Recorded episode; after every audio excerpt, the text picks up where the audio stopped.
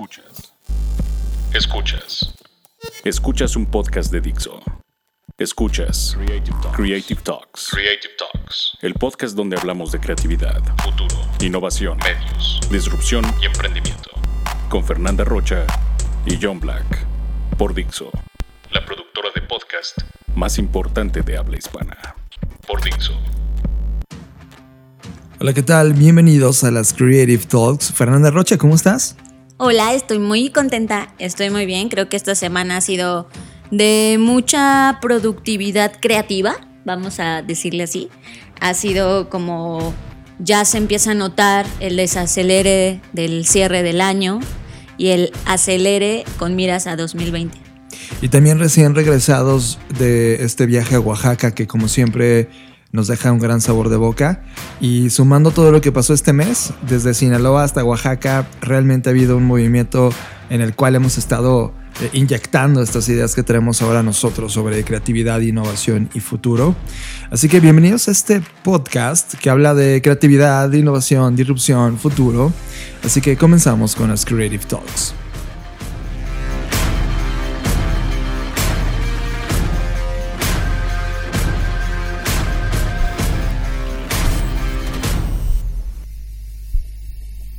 Las líneas del espacio y el tiempo colapsaron y ahora estás aquí. Bienvenidos humanos a este podcast que habla de tecnología, arte, diseño, creatividad, futuro, emprendimiento, contenido, cultura digital y cyberpunk. Bienvenidos a las Creative Talks Podcast, un podcast presentado por Blackbot, la compañía que diseña el futuro. Creative Talks es parte del movimiento global Creative World. Creative World. I try to convince people to slow down, slow down AI, to regulate AI. This was futile. I tried for years. Nobody listened. Nobody listened. Nobody listened. Fer, estamos totalmente felices porque esto que están escuchando ya pasó al 20 de noviembre. De hecho, hoy oficialmente es 21 de noviembre y llevamos un día de registro a uno de los proyectos que nos hemos tardado más de año y medio desde que se nos ocurrió en la cabeza hasta que comenzó a ejecutarse, llamado FBS, el Future Business and Strategy. Y lo que tenemos hasta hoy prácticamente nos llena el corazón de todo lo que ha venido ocurriendo en estos momentos y en estas horas, en las últimas 24 horas, Fer. Sí, eh, creo que eso que mencionas es verdad, el, hecho de que de pronto concibas una idea y que además tiene antecedentes más hacia atrás. Quiero decir, eh, nosotros habíamos venido trabajando desde la concepción de Blackbot en un taller que así comenzó sobre tendencias y estrategia que se llamaba Trends and Strategy. Y, pero teníamos esta, mm, pues no puedo decir problema, pero sí tema con que la gente pensaba que tendencias era hablar de moda o de color y todas esas cosas que tienen que ver con la industria del fashion. Entonces dijimos de qué forma podemos, o sea, sí está padre esos temas de tendencia, pero cómo podemos permear que tendencias pues es hablar también de otras cosas que no necesariamente tienen que ver con moda y entonces empezamos a gestar una nueva forma, no, no nada más de impartir o dar un ciclo de conferencias, sino también de transmitir esta idea sobre pues pensar en el futuro y la importancia que hay de pensar en ello.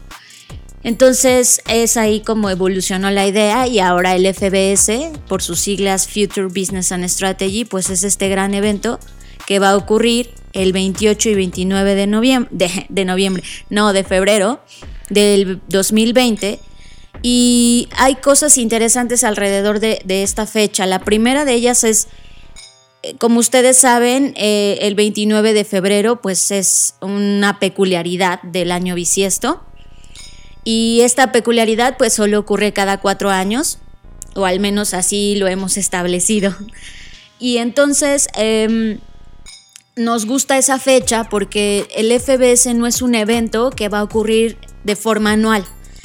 Y aunque las personas nos digan, no, pues es que los eventos normalmente se tienen que hacer anualmente porque si no la audiencia se pierde, etc. La verdad es que ninguna de esas razones no son suficientemente atractivas como lo es el hecho de hacerlo cada cuatro años. Y es que no puedes estar hablando del futuro si de verdad quieres hablarlo cada año, porque la verdad, seamos honestos, los cambios, aunque a veces sentimos en el día a día que ocurren muy rápido, cuando lo ves en el zoom out, los cambios son un proceso. No, no es que ocurran de la noche a la mañana. Hay cosas fortuitas, sí, por supuesto, que nadie se espera y que de repente ocurren, ¿no? Sin embargo, el cambio en su comportamiento va de poco en poco, de menos a más, y es tan paulatino y progresivo que no lo sentimos. Eh, nos gusta compararlo con el movimiento que tiene la Tierra. Ahorita mismo estamos girando, la Tierra está girando. Y no solamente está girando sobre su eje, está girando alrededor del Sol. Y vamos a una velocidad extrema, pero no la sentimos porque está ahí permanentemente. Y lo mismo ocurre con el cambio. Eh, está ahí ocurriendo cuando de repente volteamos ya nos ocurrió, ¿no? Pero, pero no es que ya nos haya ocurrido, sino que fue de poco en poco. Y la idea es eh, desmitificar esta idea. Con este evento lo que queremos es, creo que principalmente tres cosas. Uno es desmitificar la idea de que el futuro te ocurre, ¿no? Es como, ay, ya ni modo, ya eh, la típica frase mexicana de aquí nos tocó vivir. Sino más bien es algo en lo que tú puedes tener incidencia. Y evidentemente, si estás liderando una compañía o estás en una empresa como director o gerente o tomador de decisiones, pues todavía mucho más cargas con esa responsabilidad de poder incidir en el futuro. Entonces, primero es eso, que dejemos de pensar como que el futuro nos ocurre en lugar de que provocamos ese futuro. En segundo lugar es un poco también quitarnos esta idea que ha ocurrido casi como una pandemia, pandemia de pánico de no, es que la inteligencia artificial y la tecnología nos va a quitar el trabajo y, esta tensión que sentimos post-revolución industrial y que hoy nos vuelve a pasar. Y es, sí, sí va a pasar, es, es, es quizás inevitable. Sin embargo, hay muchas salidas y muchas áreas de oportunidad y se van a crear otros empleos que hoy mismo no sabemos cuáles son y eso nos va a dar nuevas oportunidades. Entonces es un poco dejar de perdernos en el pánico para ponernos a trabajar, porque en realidad tener miedo pues no nos va a llevar a ningún lado. Y tercero, pues sí acercar a los tomadores de decisiones de las empresas a convivir y a escuchar a algunos de los líderes de las compañías top en el mundo. Y entonces que, que se den cuenta que pues todo el mundo está viviendo estas circunstancias, ¿no? Entonces que no importa si eres una compañía enorme o una compañía pequeña, todos estamos bajo esta cápsula de que tiene ciertos, ciertos condicionales, ciertas circunstancias y pues cómo ellos lo van a enfrentar para que así tú te inspires o tomes ideas y bajo ciertas metodologías puedas bajarlo y decir, ok, me llevo esto y lo puedo aplicar y puedo surfear o sortear de manera adecuada o de la mejor manera para mi empresa todo esto que está por venir. Y ese es el FBS, es una mesa de diálogo, es un acercamiento con los líderes eh, y mentes creativas más importantes del planeta. Hay quien me ha criticado eso cuando platico sobre el FBS y es como un tema de, oye, estar en una de las compañías más importantes que está liderando hoy la innovación y el mundo empresarial es ya tener una mente de ese nivel. Y es como de, es, es ¿cómo logras entrar a estas compañías y extraer un poco de esa visión. Creo que el FBS es justo esta, esta mesa donde se va a discutir ocho diferentes temáticas. Entre esas temáticas está el futuro de los negocios, que es prácticamente el tema central de este evento, pero también está el futuro de la humanidad, el futuro del entretenimiento, el futuro del planeta y cada uno de los tracks que se van a tener, que, que son ocho en total, justamente vamos a explorar durante dos horas en cada track cuál es ese futuro. Así que para los que ya están inscritos, la ventana la abrimos el 20 de noviembre. Se cierra el 25 de noviembre, es el último día de registro en esta primera fase. Solo vamos a tener dos fases, la segunda todavía no tiene fecha. Y eso va a depender, y es lo que estamos revisando ahora mismo, porque tuvimos una convocatoria mucho más grande de la que habíamos proyectado, presupuestado y entonces vamos a ver si sí va a ser necesaria una, la, segunda fecha que habíamos pensado. Así que yo la verdad les sugiero que si están pensando ir, eh, pues se postulen. Ahora bien, eh, algunas personas nos preguntaron por qué hay un proceso de postulación y es algo bien complejo en el sentido de, de, como, como organizador de evento. Eh, y, no queremos que esto se lea como un tema de discriminación, pero sí como un tema de influencia en el buen sentido, no, no en el sentido de los influencers, olvídense de eso, sino en el sentido de queremos que las personas que estén ahí sean a su vez personas que puedan impactar o influenciar o influir de manera positiva en otras audiencias para el propio beneficio no solamente del evento, sino también de las ideas. Es decir, si nosotros dejamos que cualquier persona vaya al evento, entonces nos arriesgamos a que alguien vaya solamente por entretenimiento y que se lo quede y no lo comparta con nadie y que y que ahí se quede y se pare todo el gran esfuerzo que estamos haciendo, porque fue este evento desde su concepción, su organización, fue todo un reto atravesar el proceso de lo cobramos, no lo cobramos, es que si lo cobramos tendríamos que cobrar arriba de 10 mil pesos porque las personas que vamos a traer,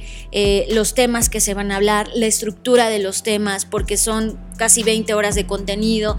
Entonces estábamos en esta disyuntiva y al final decidimos darlo gratis y la razón por la que decidimos hacerlo así es porque que creemos y queremos democratizar estos temas y que no se vuelva eh, solamente algo como si no lo pagas no puedes acceder.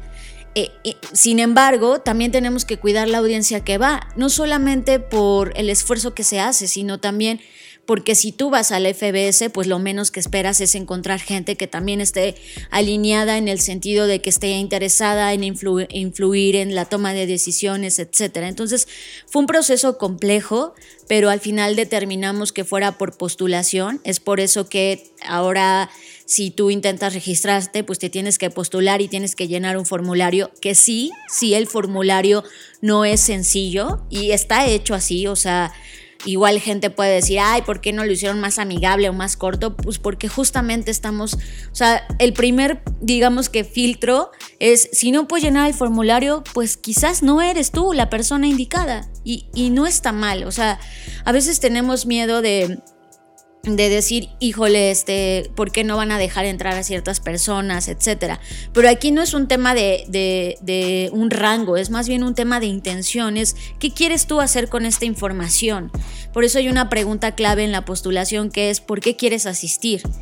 Porque si tú solo quieres asistir porque te quieres enterar y, y quedártelo para ti, para tu compañía, pues está bueno, pero estaría mejor que si lo quieres utilizar para que tus no sé, para que tus empleados estén mejor, para darles información, para tener mejores herramientas.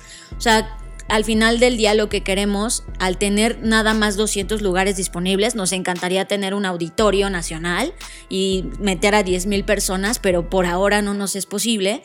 Entonces por eso tenemos que ser muy cuidadosos con las personas que van. Ahora, un segundo punto de la razón por la que lo hicimos así es porque, seamos honestos, y en México tenemos ese problema de, ah, sí voy al evento y a la mera hora no vas. Y entonces desperdicias un lugar que pudo haber sido para alguien que sí lo iba a aprovechar, que sí lo iba a utilizar al 100% y tú porque se te atravesó una mosca ya es como, ah, ya no me impidió ir, ¿no? Entonces sí queremos que sea un evento donde estén las personas que tengan que estar y que quieran estar y que de verdad vayan a utilizar esta información en pro de hacer algo distinto, de hacer algo bien hecho y de ayudar a las demás personas también a hacer cosas. Eso significa que si ya te registraste al, FST, al FBS, espera un correo electrónico que vamos a lanzar en donde vendrán las instrucciones y viene la primera oleada de personas que fueron aceptadas al FBS.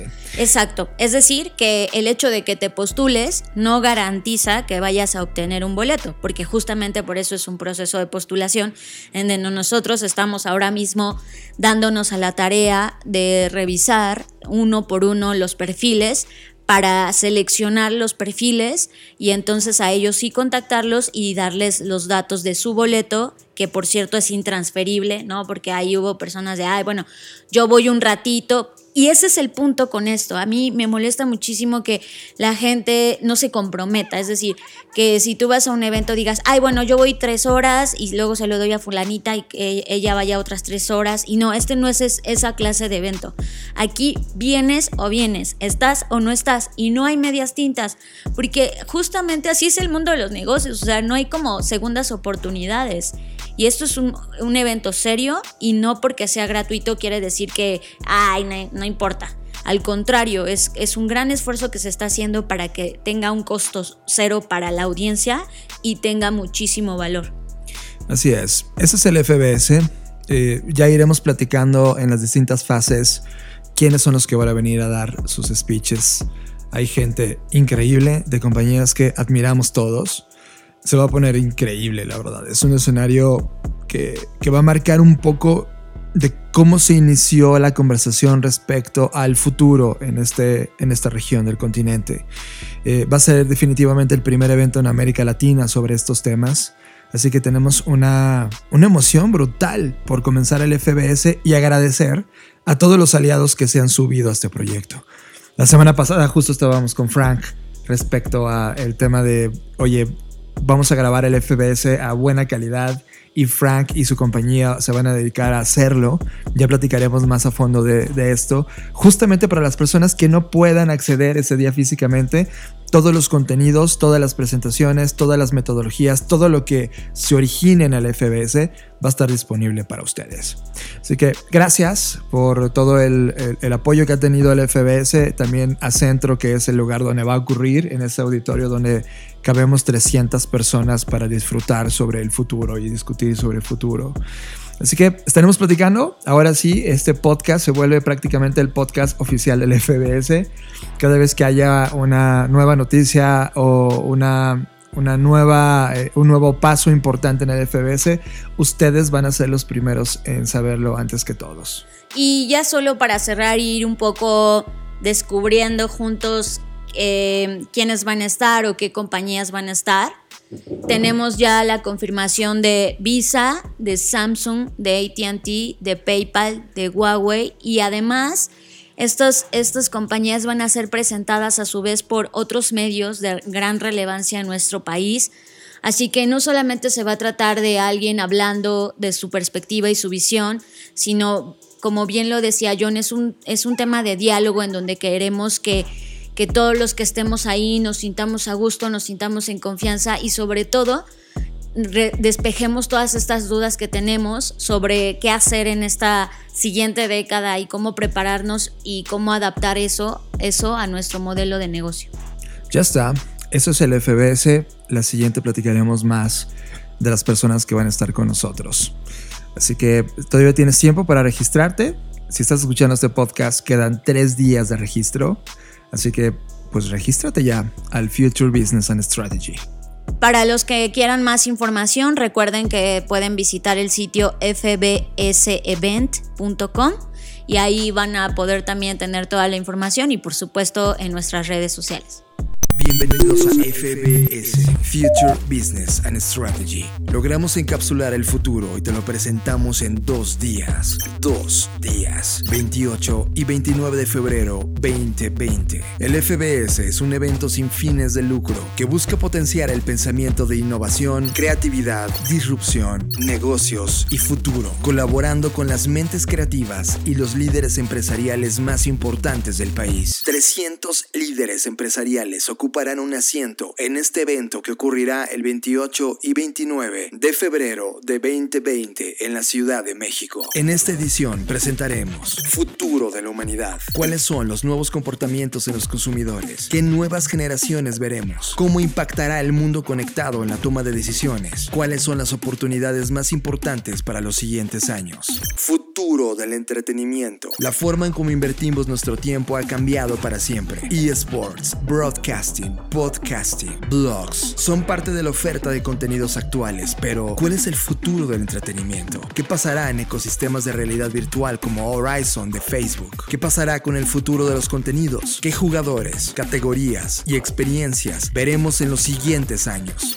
Futuro del marketing. La explosión de las redes sociales, buscadores y comercio electrónico son la nueva realidad. Pero, ¿a dónde va todo esto? ¿Cuáles serán los algoritmos contextuales que cambian para siempre la forma en cómo los seres humanos interactuaremos con las marcas y los productos? ¿Cómo será el marketing del futuro? Esto lo responderemos en el FBS. Futuro de la inteligencia artificial. ¿Cuál es el futuro real? ¿Cuál es el verdadero escenario? ¿Cuál es la oportunidad de negocios alrededor de la explosión de la inteligencia artificial? Futuro de la compra. El comercio electrónico es una de las plataformas base del FBS. ¿Cómo serán las transacciones? Las nuevas monedas, los nuevos bancos, las nuevas posibilidades transaccionales, la nueva economía de la reputación. El FBS traerá al escenario toda una visión respecto al futuro de la compra. Futuro de los negocios. Este es el momento cumbre del FBS, el punto en donde se unen todas las conversaciones, el track que sintetiza todas las oportunidades y los pone en evidencia frente a todos. ¿Cuál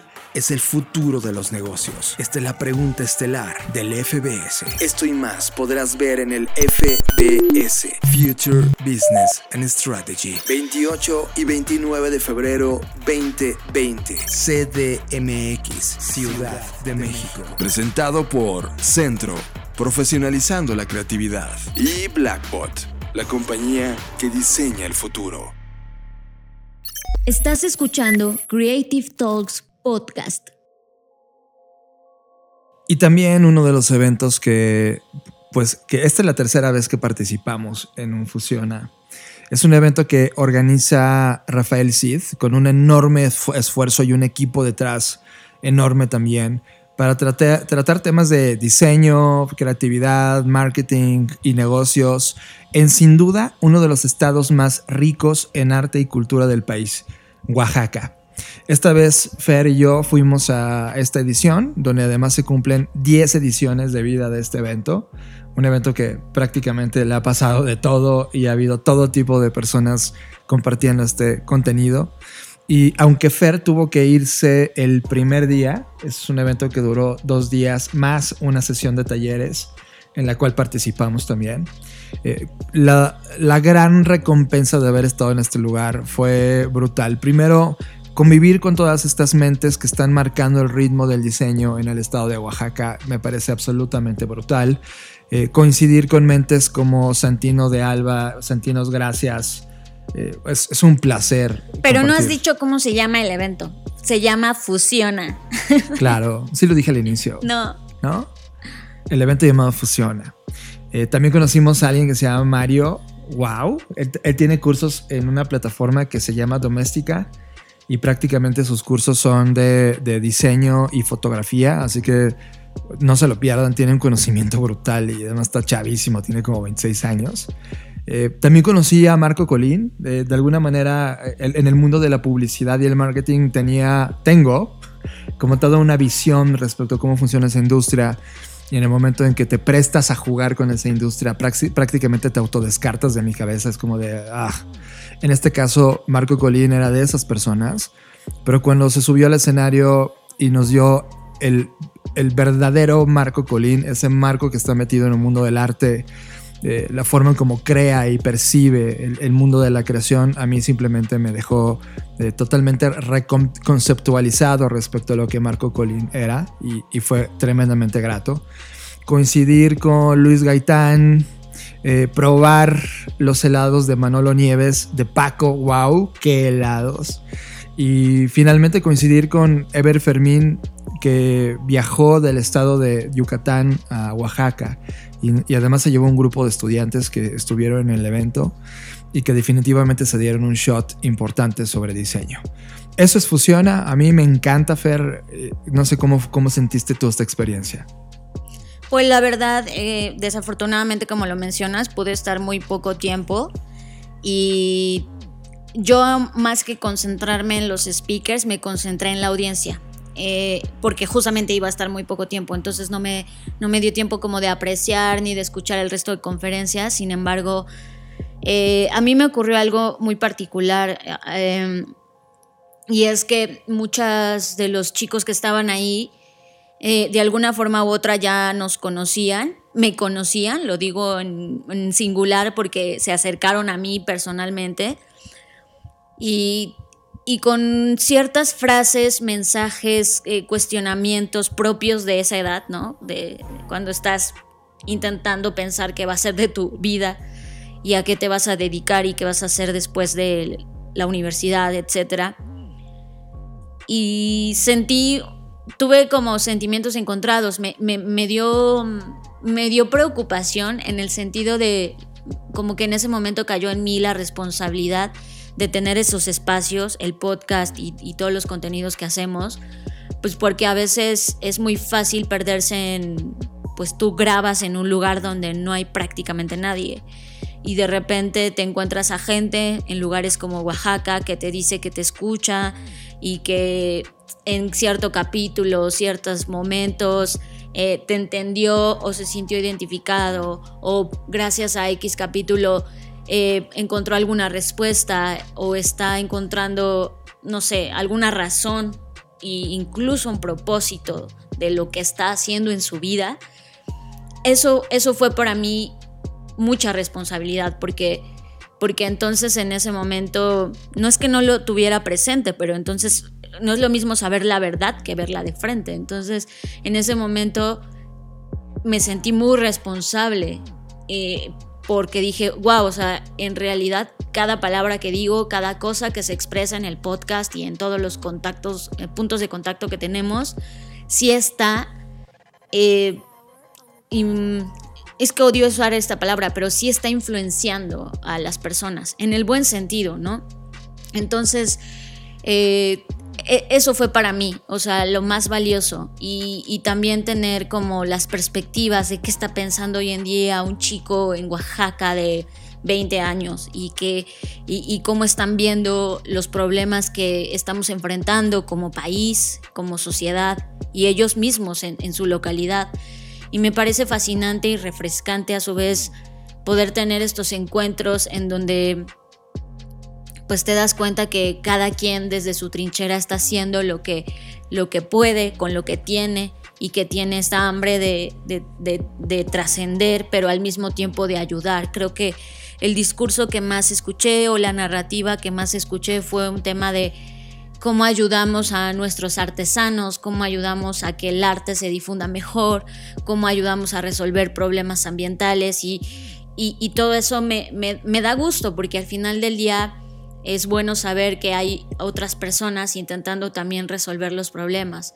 Y eso me, refresca y me, ayuda y me impulsa, me motiva a seguir haciendo esto y a seguir haciendo lo que hago, porque pues es justamente es el propósito, eh, que, que tú que estás escuchando esto, algo de lo que decimos te haga sentido o te provoque ruido y, te impulse hacer algo, ¿no? Y, y, que no necesariamente tienes que estar de acuerdo con nosotros, porque quizás nosotros en nuestra personalidad somos muy tajantes y hay muchas cosas que decimos que no y que no aceptamos y que ya hemos decidido ignorar quizás, o no, no conocer o no convivir.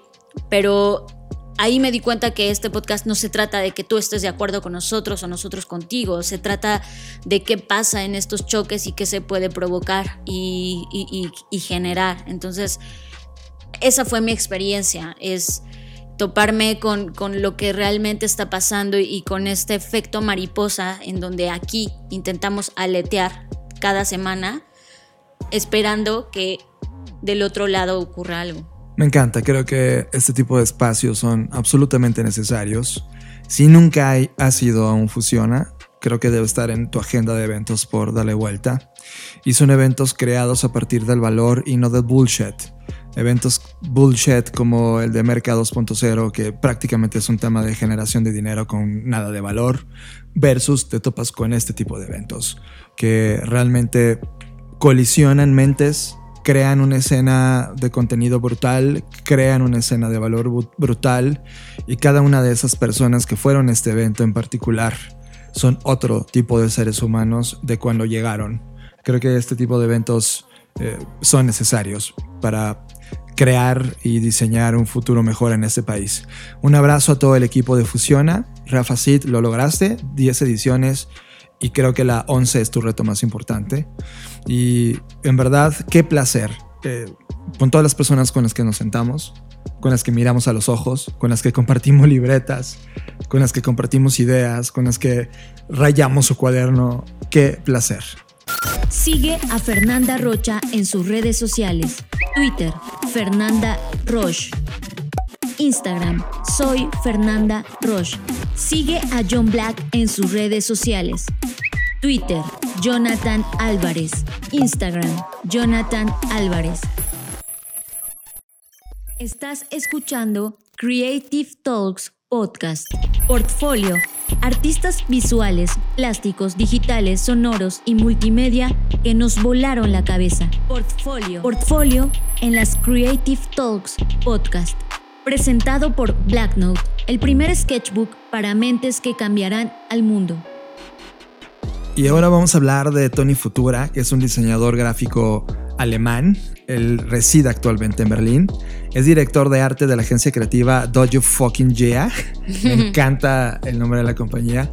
Y aunque no trabaja en el contenido visual de proyectos publicitarios, él está metido en obras artísticas digitales y de diseño que lo que hacen es tomar todo toda la dosis de la cultura meme y la mete como cultura pop para crear statements muy fuertes. Por ejemplo, ahora estamos viendo el trabajo de una botella de Coca-Cola intervenida, solo que de y la parte baja de la Coca-Cola simula obesidad. Es como si tuviera una panza la, botella, lo cual es una fuerte crítica a esta marca respecto al azúcar y respecto a la adicción que tiene. Cada uno de los trabajos de Tony Futura son estas críticas pop coloridas, con muchos temas sociales. Apuntan al consumismo moderno, al comportamiento de redes sociales, a la fijación superficial de la imagen personal y creo que lo que hace Futura es realmente a través de su arte es convertir iconos conocidos en absoluta crítica y broma visual con un nivel fascinante. Si quieren conocer eh, su trabajo, está en Behance. En Behance es behance.net diagonal Tony Ciesebetsk no, bueno, mejor deja el link en las redes. Dejamos el link en las redes. Y si no, googleenlo como Tony Futura Design o Dojo Fucking Yeah, que es el nombre de la compañía en la cual colabora. Y dense una dosis de este gran artista, Fer. Creo que al final de las preguntas que nos deja y los emite este artista es ¿cuánto control entregamos ahora a nuestra tecnología o los dispositivos inteligentes? ¿Cuánto vale el número de seguidores y likes que tienes todo el tiempo? ¿Cómo nos medimos frente a las imágenes del mundo publicitario? Si la marca fuera una persona, ¿cómo sería? Son estas preguntas en las cuales eh, Tony se mete y trata de resignificar, reinterpretar, recrear esos iconos y crear un nuevo significante cultural en esta era de información con un nuevo significado. Creo que sus obras son el inicio de algo que va a ser tremendamente interesante y conozcan este artista en plena ebullición, Tony Futura, en el portafolio de las Creative Talks. Música. Música. Llegó la hora de subirle al volumen. Música en las Creative Talks.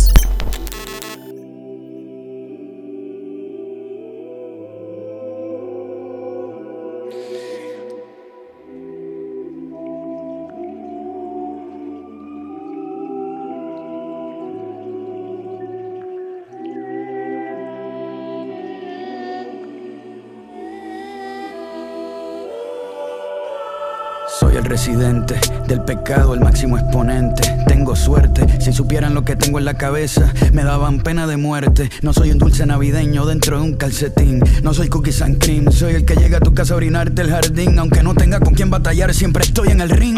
Le he cagado mal, pero siempre caigo parado. Como quiera en todos lados, sigo señalado. Que tire la primera piedra, el que esté libre de pecado. Me pongo pesado cuando estoy tomado y les da miedo porque saben que estoy armado con mis dedos en la computadora, haciendo fricción con el teclado. Disparo letra en la compu, en la libreta o en la servilleta. Soy más peligroso que un fanático religioso con dos escopetas. Escucho voces cada vez que apago la luz. Cuando me cuestiono lo que no te cuestionaste tú. Por eso a veces los versos que escribo hacen que a Jesús se le salgan los clavos de la cruz. Soy Jack en el resplandor, el destripador, el lirical, un depredador, el que lo mete en el comedor encima del picador y se lo come sin tenedor. Soy las puertas en el ascensor cuando no abren en el medio de un temblor. El dolor que no pudo curar el doctor, un abusador de rapero como un pastor predicador cuando abusa de un menor. Soy un pecador.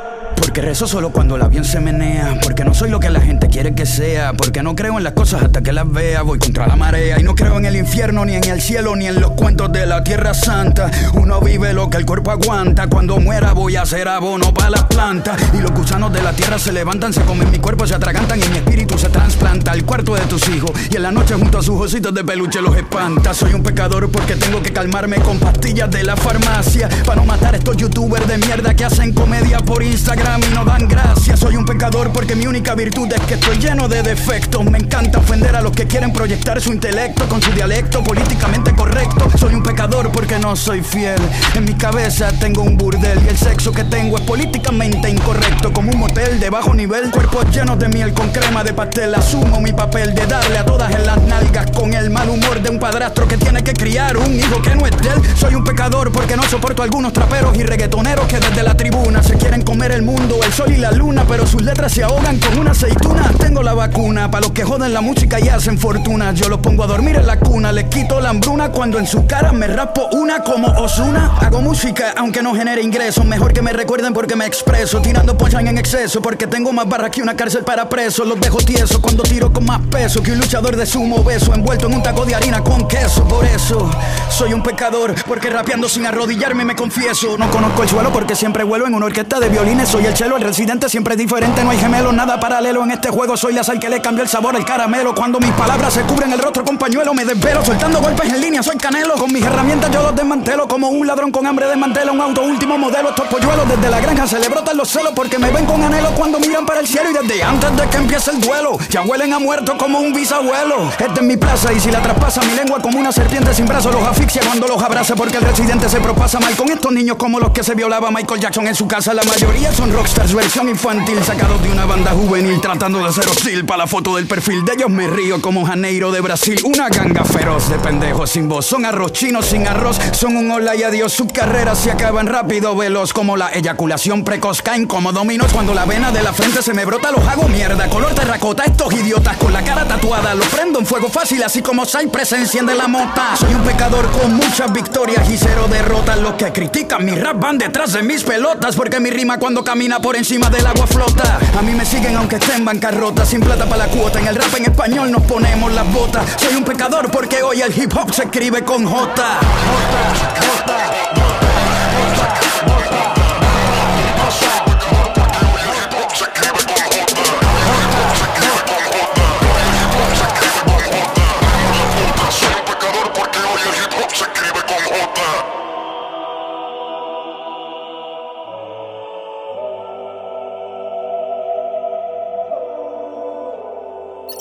Estás escuchando Creative Talks Podcast. Somos adictos a las tendencias. Las compañías nos pagan por obtenerlas, así que nos preguntamos, ¿por qué no compartirlas con ustedes también? Te presentamos Black Trends. Te presentamos Black Trends, un show en donde reseñamos las mejores tendencias de la semana y las traemos gratis para ti disponible en YouTube, Vimeo y blackbot.rocks. Black Trends, Black Trends, presentado por Blackbot, la compañía que diseña el futuro.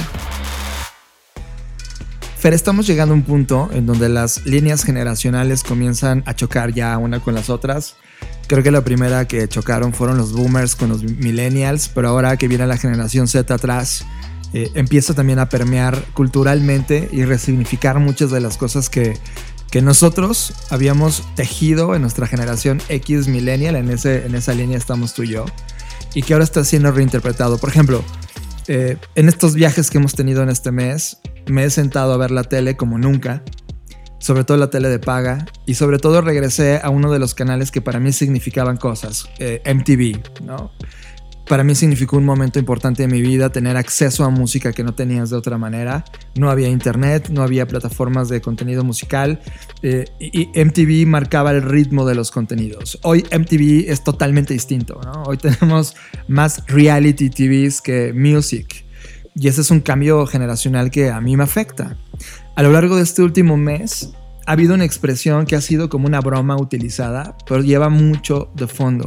La palabra OK Boomer esa es una, una, pues como grito de guerra, ¿no? De una generación que está harta, cansada, exhausta, frustrada, enojada y asustada con lo que las generaciones adelante, sobre todo los boomers, los baby boomers, le estamos dejando o le dejaron a una generación o a las generaciones atrás. Y creo que es casi como un ya siéntate señora, ¿no? O sea, es como esta frase de ya basta, ya dijiste lo que tenías que decir, no puedes decir más. Y este, este, este meme, esta frase de ok boomer, nace prácticamente de una, una de las plataformas que están comenzando a generar y explotar con contenidos digitales llamada TikTok. Así es, un, todo surgió porque un adolescente, pues sí, enojado, escribió esta frase de OK Boomer en una hoja de papel en respuesta a un hombre viejo que está hablando sobre la locura del idealismo juvenil. Y entonces, pues, eh, en este discurso que este señor ya de edad, vamos a decirle, está hablando, pues él así como, pues sí, como haciendo mofa y como, sí, como diciendo, ya cállate, escribe esto en el cuaderno. Y bueno, de ahí lo demás es historia, ¿no? El mundo lo adopta, la frase comienza a utilizarse, eh, ha llegado al Parlamento sobre temas en el discurso de cambio climático. Ahora en las elecciones de Estados Unidos se está filtrando este mensaje y en los debates sí, eso que dices de que llegó al Parlamento es algo importante. O sea, no es como que la frase está ahí, sino una política neozelandesa que tiene 25 años la usó contra un colega mayor que intervino en su discurso, ¿no? Entonces, e, e, es decir, estas millennials que ya sabemos todos que ya, que, ya están grandes, ya no son jóvenes, pues están usando esto como, pues sí, como para decirle al resto de generaciones arriba de ellos como, pues ya cállate, ¿no? Es que como es nuestro turno y pues tú como que ya no estás vigente. Lo cual me parece bueno y malo, o sea, sí entiendo que de pronto hay gente que, dice comentarios súper retrógradas y que... Pero pues también hay que entender, ¿no? O sea, ellos fueron criados en otra cultura donde mucho de lo que hoy vemos no estaría bien si viajáramos en el tiempo, ¿no? Tan solo el contenido que se consumía, o sea, voltean a ver ustedes las caricaturas que veíamos no, totalmente Dime si hoy te sientes a gusto con eso, ¿no? O hoy ya te parece como, ay, ¿cómo que le pegaba a esta chica? ¿Cómo que le decía de cosas? creo, que platicábamos, por ejemplo, que South Park no podría ser lanzado en estos Sí, South Park, eh, eh, los mismos Simpsons que se han tenido que restringir en muchas cosas, dado el contexto, versus los Simpsons de hace 10 años contra los de hoy, ¿no? Claro. Entonces creo que también, eh, o sea, me da risa, sí pero también al mismo tiempo mi parte consciente me dice, bueno, a veces es que también quizás es un poco injusto porque pues estas generaciones tampoco es que, o sea, le hicieron lo mejor que pudieron, ¿no? Como hoy lo estamos haciendo nosotros. Quizás en 20 años alguien nos va a decir, ok, millennial, ok, ¿no? no lo sé. Z. Ajá, entonces está bueno, pero creo que este, este choque generacional siempre ha existido. Lo que pasa es que hoy se hace más evidente con el uso de redes sociales. ¿Sabes cómo me sentí? ¿Te acuerdas cuando escuchaste por primera vez la canción de Nirvana, la de Smells Like Teen Spirit? Ajá, ¿qué? Así, me sentí como, como tal, como... Eh, Tú sabías que cuando estabas escuchando el grunge en ese momento había un antes y después de distintos géneros musicales, es decir, la música iba a cambiar para siempre. Creo que con estas manifestaciones, por simple que sea este OK Boomer, es el inicio de una nueva conversación. O sea, creo que eh, por fin se logra sentar una línea porque se veía medio borrosa la línea generacional. Y pese a que hay muchos movimientos que están haciendo antilínea, antigeneración, porque prácticamente estamos metidos en un mundo de habilidades, es, es inevitable borrar la línea de la experiencia. O sea, alguien de 60 años hoy que dirige una compañía fue creado con principios eh, morales, ideológicos, tecnológicos, etcétera, del siglo pasado. Y cuando llega un chico de 18 años, 15 años a plantearle un nuevo modelo en la cabeza, se topa contra, contra esta pared rígida que no, no puede pasar, no soporta el cambio. Y creo que de ahí viene este, ok, boomer, nos pasa a nosotros en nuestra industria creativa. Creo, sí, pero creo que justamente la labor, o sea, también hay que auto eh, analizarnos, ¿no? Si tan mejores nos creemos las nuevas generaciones, y hablo desde los millennials hasta centennials y los que vienen, pues entonces ahí es donde yo nos autocritico y digo, güey, no se trata solo de decir, ok, boomer, es como, sí, o sea, sí, ok, boomer, pero entonces tú qué? Creo que, que estamos menospreciando la experiencia. Aunque ellos hayan crecido en otro contexto, con otras reglas, con otras cosas, pues ya vivieron un buen de años y eso tiene una, algo de valor. Incluso en el sentido de ellos contienen o son el contenedor de cosas que quizás no debamos hacer y que, que tenemos que conocer para no volver a repetir y para no... Entonces creo que la censura, como en ninguna otras cosas, nos lleva a ningún lado. Porque la censura es, ya no hables, ya cállate. Y entonces yo entiendo, a mí por ejemplo me pasa mucho con mi abuelita, ¿no?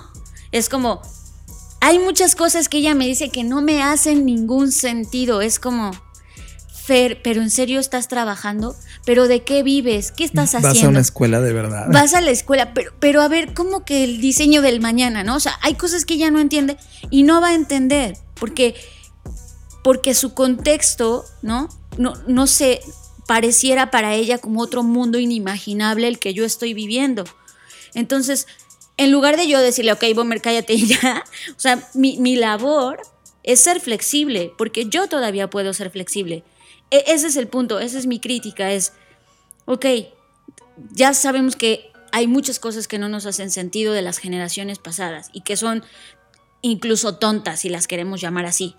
Pero entonces, si somos tan inteligentes como nos creemos, la inteligencia también es escuchar y entonces tomar lo mejor de eso. Porque entonces si no, no hay proceso de dialéctica. Si tú censuras eso, no puedes no puedes, no puedes hacer un análisis justo, no puedes hacer nada si solo dices, ok, boomer, bye, ¿no? Y por esa razón creamos este podcast, porque justamente se trata todo de las tesis y antítesis chocando.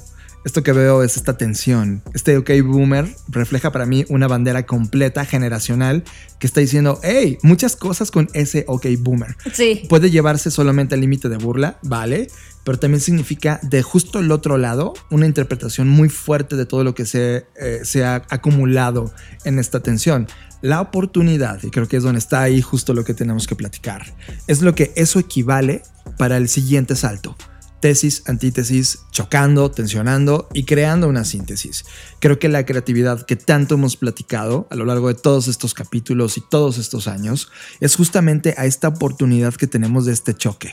El OK Boomer significa estas guitarras estruendosas para mí, tocando música distinta, diciendo aquí viene una nueva generación que, ojo, no es porque solo esté presente, sino porque además trae una síntesis muy interesante de todo lo que hicimos bien y mal en el pasado.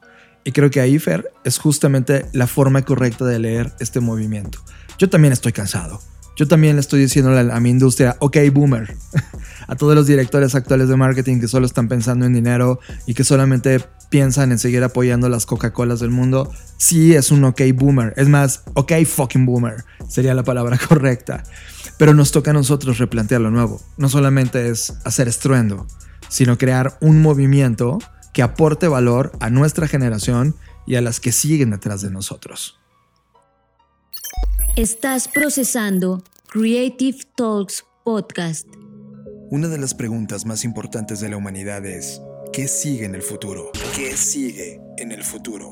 Durante siglos, Pensadores científicos, filósofos, escritores de ciencia ficción, analistas sociales y sabios han intentado imaginarlo, escribirlo, plasmarlo y compartirlo.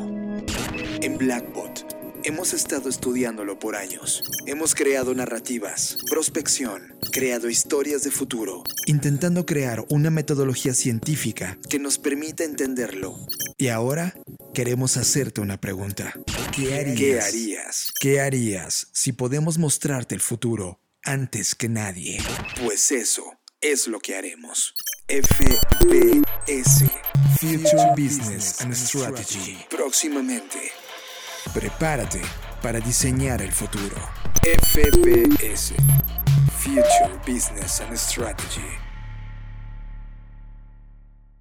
Ok, todo comenzó con esto. My new movie, Six Underground, is so huge, you're going to want to watch it on a bigger, better Samsung QLED TV. Oh. Aviation Gin. How'd that get there? The world's fastest growing gin. Mmm. Don't you want your mouth to like you? Cut! Hey, uh, Yeah. Why is your aviation gin ad clean? I bought mid-roll ad placement. You bought an ad for your gin within an ad, for your movie within an ad for Samsung TV. Yes. It felt like the right thing to do. So, yeah. Okay. We're gonna make that work. Aviation gin. Mmm-mm-mm. Feel like we got it. It's delicious. Lo que acaban de escuchar es a Ryan Reynolds lanzando una película de Netflix llamada Six Underground, pero al mismo tiempo, en este video, hay un anuncio de TV Samsung y una marca de gin dentro del mismo anuncio. Es como la matrushka, Fer, dentro de la matrushka. Y esto evidentemente nos llevó a un tema de desayuno el día de hoy, mientras estábamos haciendo el desayuno antes de grabar el podcast, donde platicábamos, ok, ok, ok, ¿qué sigue para Netflix? Tratando de aventar la línea hacia el futuro. Y creo que estamos llegando a un punto donde nos estamos sintiendo cansados. No sé tú, pero está ocurriendo tres fenómenos. Uno, Netflix, Disney Plus y todos los que vienen, Amazon, bla, bla, bla. ¿Cuántos de estos servicios realmente tienes? ¿Cuántos puedes pagar? Ya tienes una oferta impresionante, más los que vienen. O sea, esto tan solo es el inicio del movimiento. ¿Realmente cuántos vas a pagar? ¿Dos o tres? Puedes ser un, ¿qué? Disney Plus más Netflix y ya está. Y luego tratas de conseguir e intercambiar los passwords con tus amigos que ellos compraron otras dos cosas y tú compartes las que tú sí tienes. Ese es el primer tema. Y la segunda es que, y ya lo dijimos en este podcast, desde que vimos Stranger Things, la llegada horrible de toda la publicidad que hubo en esta nueva sesión, a nosotros nos cansó. Fue como de, oiga, no, esto, esto no se ve bien. Y este tercer punto, donde ya está llevando al siguiente nivel. Sí entiendo, Fer, es Ryan Reynolds. Él puede tener esta postura eh, valemadrista, sarcástica de hacer las cosas. Pero hasta qué punto los Ryan Reynolds slash Omar Chaparro en nuestra región, ¿no? Van a empezar a sobresaturar de anuncios lo que antes era, antes era solo contenidos. Y esa parte y ese modelo ya no nos gustó para nada. A lo que llevamos nosotros es que hay dos mundos ahora dividiéndose y trabajándose. Primero, todas las grandes compañías que hacen contenidos, llámalos Warner, Universal, todas estas compañías que hacen cine. Y ahora vamos a hablar que son no compañías de cine, son compañías de contenidos. Estas compañías de contenidos están hablando con los grandes streamers, o sea, los Netflix, los, los, los Amazons, etc., para venderles estos contenidos a ellos. ¿Y qué pasa con las generaciones que están trabajando atrás? ¿Qué pasa con los nuevos chicos que están saliendo de cine hoy? O de manera independiente ellos están creando contenidos y experimentando en formatos narrativos, documentales, etc. ¿Dónde está la entrada? Se está creando como un monopolio real de solamente las grandes firmas. Y es cuando a Fer eh, se le viene a la cabeza una idea que para mí me parece sensacional. Ok. Eh, sumando a, este contexto que plantea John, también recordemos que Netflix eh, pues dejó de ser solamente una compañía de streaming y ahora también se ha vuelto una compañía de contenido tan grande y tan fuerte como lo son Warner y todas estas viejas conocidas. Entonces, dado esta circunstancia, Netflix tiene que cumplir con ciertos compromisos comerciales. Por eso es que hoy en día está buscando espacios y vender momentos dentro de sus contenidos para que las marcas paguen esos espacios, etcétera. Porque al final del día, aunque nos jactemos de que ya no vemos tele, seguimos usando el modelo viejo de la televisión. Entonces, ante este escenario y, y ante lo casi sanguinario que se ha vuelto y, en el último artículo que escribió Scorsese en, sobre el cine y lo difícil que es crear contenido y que evidentemente el cine ya no está siendo lo que era antes. Esta explosión artística, esta narrativa impresionante, esta postura de el, director o el cineasta para marcar algo que quería contar y ahora se está convirtiendo en productos prefabricados, o sea, con una fórmula muy puntual él criticaba mucho lo que está pasando con los superhéroes, ¿no? Cómo lo llevaron a niveles hipercomerciales.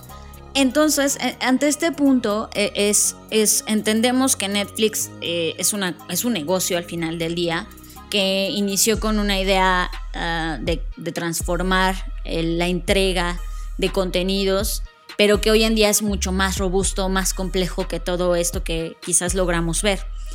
Entonces, e, esta complejidad impide de cierta forma que los nuevos creadores de contenido tengan una oportunidad. Porque al final del día Netflix es un algoritmo más en el cual lo más famoso, que lo, lo, que más ve la gente es lo que se posiciona mejor dentro de la plataforma. Por eso es que tenemos narcos y todos estos programas en los top ones de, de los, de los programas que se ven en Netflix en México, pues porque pues ese es el contenido, digamos que, eh, pues más popular, ¿no? Entonces, una vez más, la popularidad quizás está por encima de la calidad eh, o de las nuevas historias. La popularidad mató a la televisión y parece ser que la popularidad puede matar a las plataformas, las plataformas de stream. Porque no necesariamente popular significa calidad. Sí, no, no popular significa bueno, ¿no? Ya lo vivimos. Entonces, y entonces se me ocurrió que ante este escenario, Netflix, con toda la infraestructura que tiene, podría desarrollar un B-Site de Netflix, una plataforma adicional a la que yo le puse hipotéticamente Discover. Netflix Discover. Es una plataforma eh, en la cual Netflix no tiene un compromiso comercial, es decir, es como su zona de experimentación pero es la entrada para todos aquellos artistas, eh, cineastas y todos los que están dentro de la industria de la creación de contenidos. Pueden mm, subir sus proyectos y eh, realmente quien, quien aprecia eh, estos contenidos pues es la audiencia, ¿no? Es decir, no es un tema de popularidad, no es quién ve más o quién tiene más views, por decirlo de alguna manera, sino más bien es un tema de experimentación en donde el usuario que contrata este servicio es aquel que quiere experimentar y exponerse a nuevo contenido. Es decir, no está esperando que esto sea un blockbuster ni un bestseller, está esperando que lo sorprendan con contenido eh, distinto, con narrativas distintas y, con, sobre todo con perspectivas distintas, que creo que eso es lo que hoy en día le hace falta al cine en general y a los contenidos, ¿no? Hemos visto evidentemente eh, cosas muy eh, distintas o muy interesantes como lo fue Dark, eh, esta serie que creo que a muchos nos dejó como la mente girando y pensando sobre el tema del tiempo. Sin embargo, creo que esta plataforma lo que pretendería, en mi, en mi suposición y en mi especulación de lo que podría pasar, pues es darle oportunidad a nuevos creadores de no importa que sea tu ópera prima o que nadie te conozca en el medio, si tú haces esto, haces tu proyecto, pues lo subes a la plataforma y si hay, o sea, si ahí habría que ver bajo qué escrutinio, pero si, si es un, un, producto que vale la pena escalar a la plataforma de Netflix, pues escala, ¿no? Habría que ver ahí bajo qué parámetros se debería medir, porque no me gustaría que fuera por popularidad, porque a veces a las cosas que son muy weird, muy extrañas, la gente no las entiende y pues no las quiere ver. Pues, popularidad, o sea, debería ser un algoritmo en donde popularidad es una parte de los calificativos de ese algoritmo, pero creo que hay muchísimos más indicadores. A mí me volvió loca tu idea, Fer. O sea, por un lado, a ver, Netflix ya tiene la plataforma tecnológica, que por cierto esta semana falló un poco, ¿eh? reportan en distintas partes del mundo caídas de...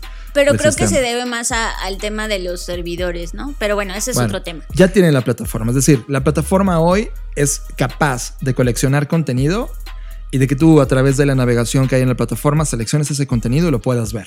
Evidentemente esto amarrado a un modelo de pago que es prácticamente el modelo de negocios que ellos tienen. Imagínense el mismo modelo, solo que ahora el modelo es de no paga. Es decir, Netflix conserva la misma, la misma funcionalidad en el Netflix normal o ah. padre, ¿no? Y el Netflix Discover es la versión gratuita de Netflix. ¿Qué ganas con dos cosas? Una, adquieres nuevos usuarios que no te van a estar pagando, pero van a estar consumiendo tu plataforma y dándole oportunidad a contenido inédito de nuevos generadores que todavía no es un universal. Pero es que justamente ahí es el tema. O sea, piensa que Netflix es un negocio. O sea, en el caso hipotético de que Netflix quiera aceptar esta idea, el negocio yo, yo, lo primero que preguntaría es, pues, ¿por, por, qué no voy a cobrar? ¿Sabes por qué? Porque entonces, ¿cómo gana el artista? Sea, yo sí creo que tienen que cobrar. Yo sí estaría dispuesta a pagar un fee adicional mensual. ¿Por, ¿Por Discover? No. Sí. Porque, porque ve, el Discover funciona de esta manera. El Discover lo que hace es que a ti como artista te permite colocar en una plataforma contenido bajo ciertos argumentos. Igual el güey que hace un, un documental de dos segundos con su dedo y, y, su teléfono móvil y lo sube a la plataforma, perdón, pero eso está YouTube, ¿no? O sea, es como de, no cabe en Netflix Discover. Pero sí cabe en Netflix Discover cuando tiene ciertas cualidades y hay un filtro de, de subida, no cualquiera puede subir. Pero por esencia es un lugar para mostrar nuevas narrativas, nuevos talentos en la industria de la narrativa que se puedan subir. Una vez que eres famoso o que tienes una, una buena crítica importante en el Discover, Netflix, y aquí viene el tema, ¿cuánto le cuesta hoy negociar con un, un Universal para hacer un filme con Reynolds? Esa lana que te cuesta el firmar a, ese, a, esta, esta compañía con esos actores para tu plataforma, este sería una nueva generación como de cantera de talentos. Y entonces, en lugar de asignarle el presupuesto de 10 millones de dólares a una producción, probablemente estos nuevos talentos con un millón de dólares pueden ejecutarlo y tengan producciones y veamos una nueva generación de producciones, narrativas, historias que no podemos ver de la manera tradicional como son narrados hoy la industria del cine o los documentales, etcétera, y traes la nueva generación ahí. ¿Cuánto te cuesta desarrollar nueva generación? Cero. ¿Cuánto te cuesta apoyarla? Ya tienes ese dinero, ya lo gastas en las grandes producciones. De tal manera que haces un equilibrio entre producciones mega y producciones de nueva generación. Ese es un equilibrio entre el mundo artístico y el performance de los nuevos contenidos. Pero es que entonces eso es lo que actualmente hace con producciones eh, como originales, digámoslo así. Lo hace producciones originales que hoy le das una lana no sabiendo si va a pegar. Y lo que hace tu producción de Discover es que vienen chavitos en una camada que ya probaron que saben contar historias y que probablemente crearon la, la, la fase 1 de la historia y la gente traes una audiencia que dice, me encantó, me encantaría que esto llegue a Netflix, ese fan base generado llega a la plataforma de paga. Y entonces ahora llega con presupuesto originals de Netflix apoyado y imagínate a dónde va a roquear la historia. Es una manera de encontrar y escuchar nuevas historias. Es negocio por donde lo veas, Fer. Sabes, o, sea, sí, sí lo veo. Y ahora que lo estás diciendo, eh, pienso en esta, en esta corriente de Patreon ya ves que muchos proyectos ahorita de narrativas están siendo apoyados por Patreon. Quien no Claro. conozca la plataforma, es una plataforma donde tú tienes algo, un contenido y la gente te paga una lana para... Es como un crowdfunding más o menos, pero como con una fanbase que tú ya tengas. Entonces estaría increíble, ya, o sea, pienso que este algoritmo ya como intentando darle más estructura, eh, es qué tanto la gente está dispuesta a apoyarte. Igual la gente te fondea, pero voy a decir una tontería, pero igual por cada peso que la gente te dé, Netflix te apoya con dos pesos más y entonces sale adelante tu proyecto. Y eso sí, Imagine that. eso, eso podría ser increíble. Ese, ese crowdfunding movement en donde Netflix es, oye, yo tengo, una, yo tengo una base de lana que quiero invertir en nuevos contenidos, pero me topé con 20 chavitos que en la generación del 2020, imagínate que esto era el 2020, son las nuevas promesas de Netflix. Eso está padre. Y Ese es- entonces... ese es el giro real. E- Eso, eso podría ser. Pero bueno, o sea, recuerden que ahora mismo estamos especulando. Claro. Netflix Discover no existe. ¿No? Lo hemos inventado ahora. Si hay alguien en Netflix escuchando esto, es como de, oigan, trabajen con eso Y o tengo- trabajen con y nosotros. tengo un sinfín más de ideas en mi cajón, así que háblenme. Sí, háblenos ya. bueno, el punto es eso, o sea, que al final del día eh, sí tenemos que encontrar un balance entre, entre la gente que produce, porque si bien por un lado hay un boom con la llegada de Netflix a México, hay un boom de, de contenidos, creo que todo se está quedando en el mismo círculo de Toby, ¿no? Sí, y no puede eso, ser. Eso, eso es injusto, Sí, porque, eso no puede ser. porque en realidad no se está democratizando, simplemente quienes están llevando los proyectos pues es Salma Hayek y sus Sí, ami- o sea, y, y chaparros. y no estoy diciendo que es usted bueno o malo. El, el punto es que Es no miserable. estamos dando entrada a nuevos talentos, que hay un chingo de talento. O sea, dijeras, no, pues es que la verdad nadie está haciendo. O sea, creo que hoy más que nunca hay mexicanos haciendo cine o intentando hacerlo o intentan hacer pro- producciones. Y, y- y dada esta demanda que hay, creo que ah, le está haciendo un poco de daño en el sentido de que no se está solo democratizando, entre comillas, sino que se está malbaratando. Exacto. Y, y eso es un riesgo, porque entonces es como, ay, pues lo hacemos en México porque es más barato. Claro. Entonces creo que el punto ahí es encontrar nuevas plataformas. Digo, esto es un caso hipotético de Netflix, pero pues igual no, no, no debe ser Netflix, y igual es otra cosa, ¿no? Pensábamos en Netflix por la robustez que ya tiene y por la infraestructura, pero... Y, y por el reto que tiene ahora contra Disney. Porque Disney jamás haría esto. O sea, Sí, no. Disney va por los Mickey Mouse consagrados. y, y creo que ahí es donde Netflix no tiene entrada. Al final del día va a ser un duelo de, de billeteras. O sea, donde se está moviendo Netflix hoy es que se va a ver de frente contra las billeteras de otras compañías más grandes que él. Y la va a perder. O sea, sinceramente, la va a perder. El único movimiento en el cual no la pierdas es que encuentres la base fundamental con la que fue creado Netflix. Un movimiento de resistencia como una opción a Blockbuster. Y creo que esa genética de traer este entretenimiento distinto de, por canales distintos se ha perdido con el objetivo solo de encontrar rentabilidad, lo cual, ok, están ahora en un reto importante, pero ahora no pierden esta visión con la que Netflix nació. Obvio, estamos aventando la línea de tiempo hacia adelante. O sea, este Netflix Discover puede ser algo que puede ser inaugurado en el 2025. Saben, es como un proyecto de avanzada, pero cuando volteas a ver, o sea, el única, la única compañía en streaming o en contenido bajo demanda que lo hace en este nivel de calidad se llama Vimeo. Sea, Vimeo, y, y nadie de los que está escuchando hoy este podcast probablemente ha comprado una película en Vimeo. Pero en Vimeo está esa generación de documentalistas, cineastas, eh, gente que está contando historias en formatos increíbles, animación, etc. Están en Vimeo. No están ni en Netflix ni en otro lugar, ni en YouTube. Están en Vimeo. Y lo puedes pagar con 10 dólares, 5 dólares, dependiendo del costo que tiene ahí.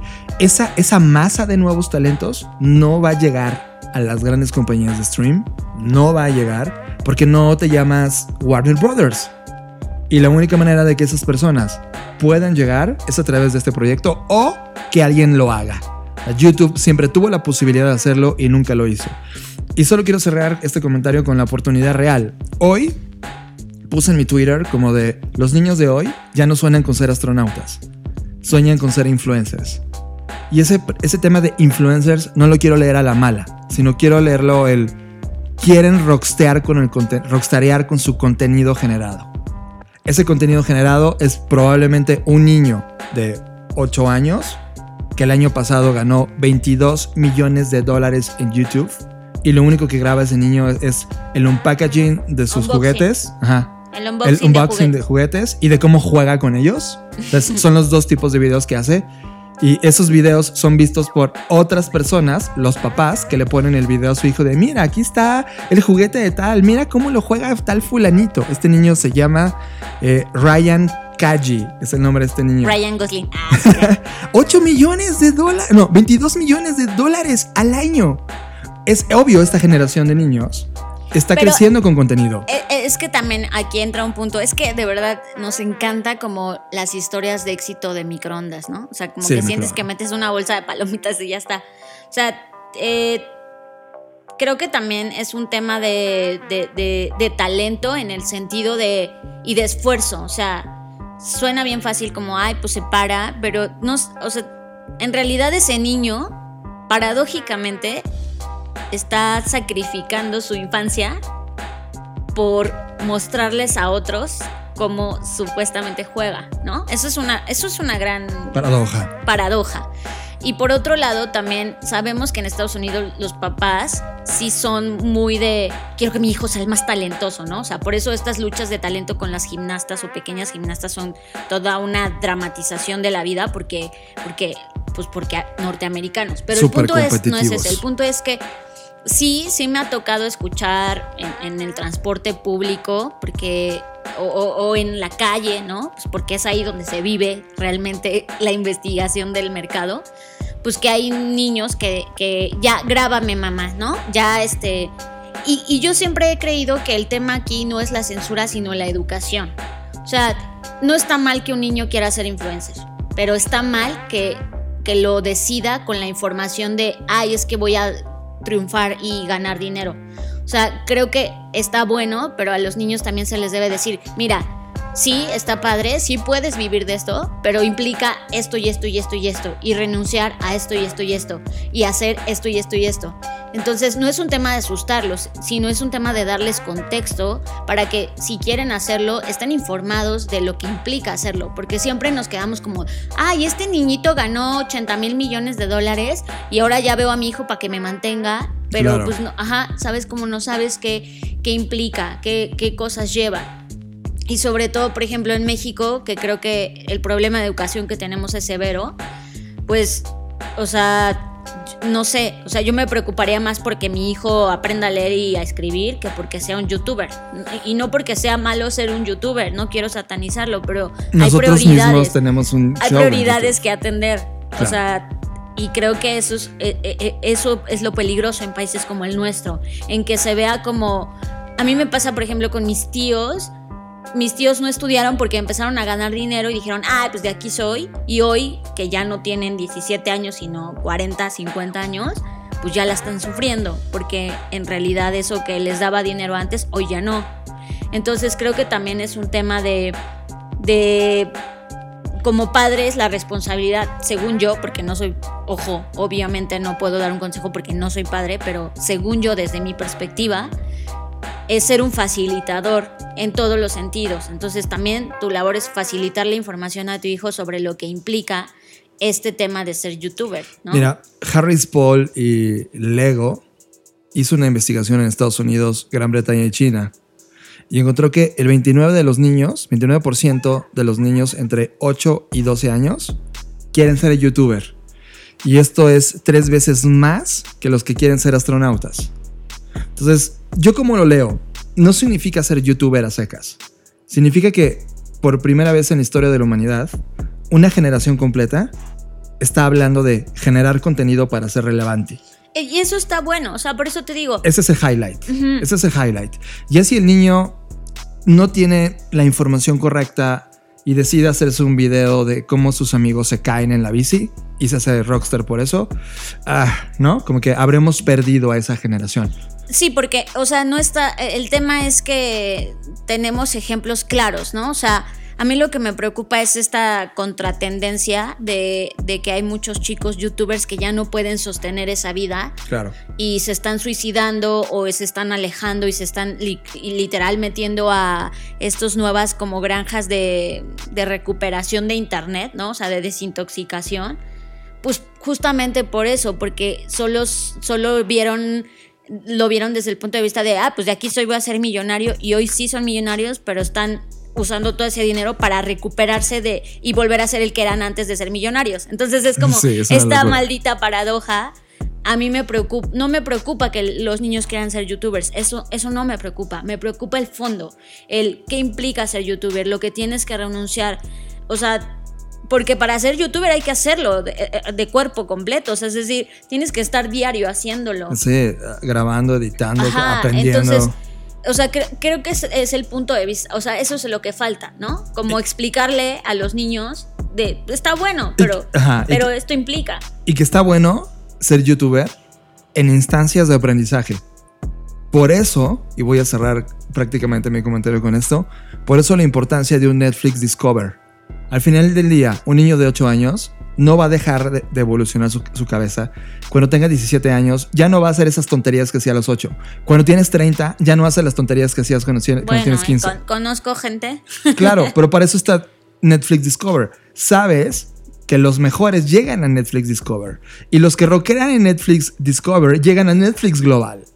Es Sí, decir, eso está bueno. el inicio, hoy en día no hay nada que lo apuntale. O sea, todos estos niños, ni es siquiera que hay eso es escuelas. justo el punto, eso es justo el punto. O sea, hoy en día todo es just for fun. Así Sí, como, just for fun. hay chistes, bromas, y, y siempre le digo a John, caca, pedo, culo, chis, ¿no? O sea, todo es eso en internet, Todo en, es en síntesis. Sí. Sin embargo, yo sí creo que, que si fomentáramos el talento, como dices tú, hubiera una cantera o una incubadora de talento, Sale. de contenido, pues entonces sí podríamos tener nuevas conversaciones, ¿no? Mira, creo que es uno de los temas que vamos a hablar en el futuro del entretenimiento en el FBS. Pero claramente las plataformas de contenido y entretenimiento actual deberían de voltear a ver cómo el fútbol y ese tipo de modelos de negocio lo hicieron.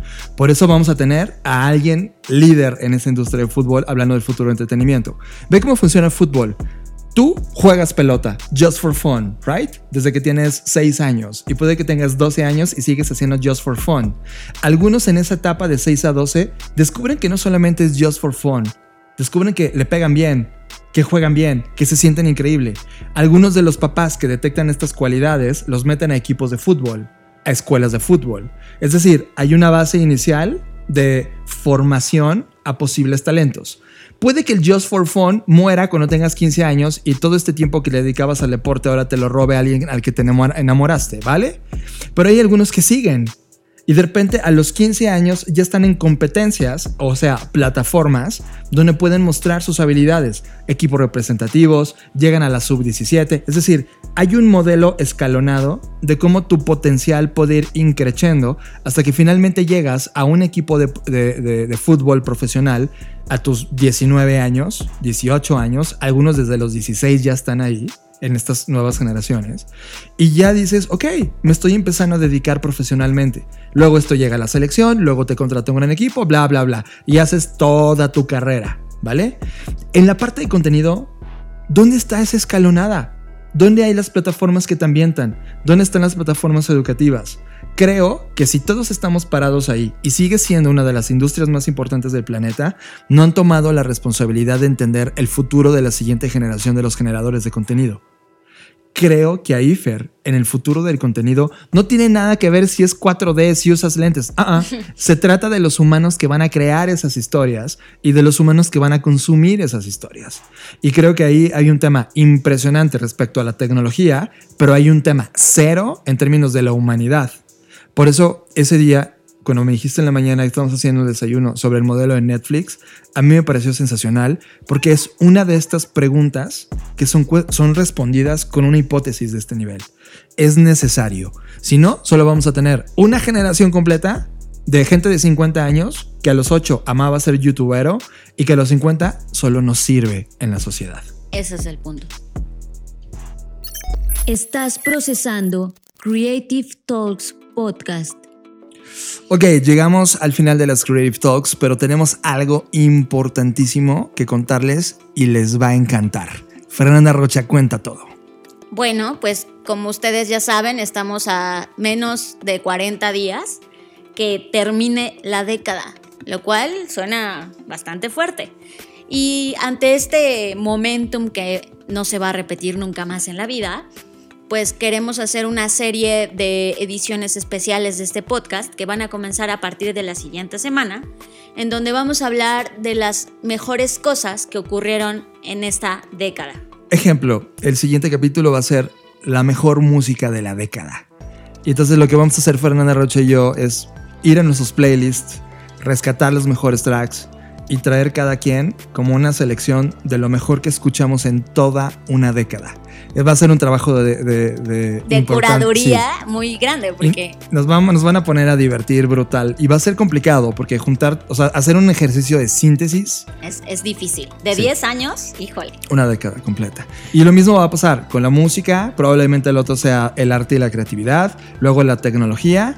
Y bueno, ya veremos, eh, cada uno va a ser de acuerdo a las secciones que tenemos en el podcast.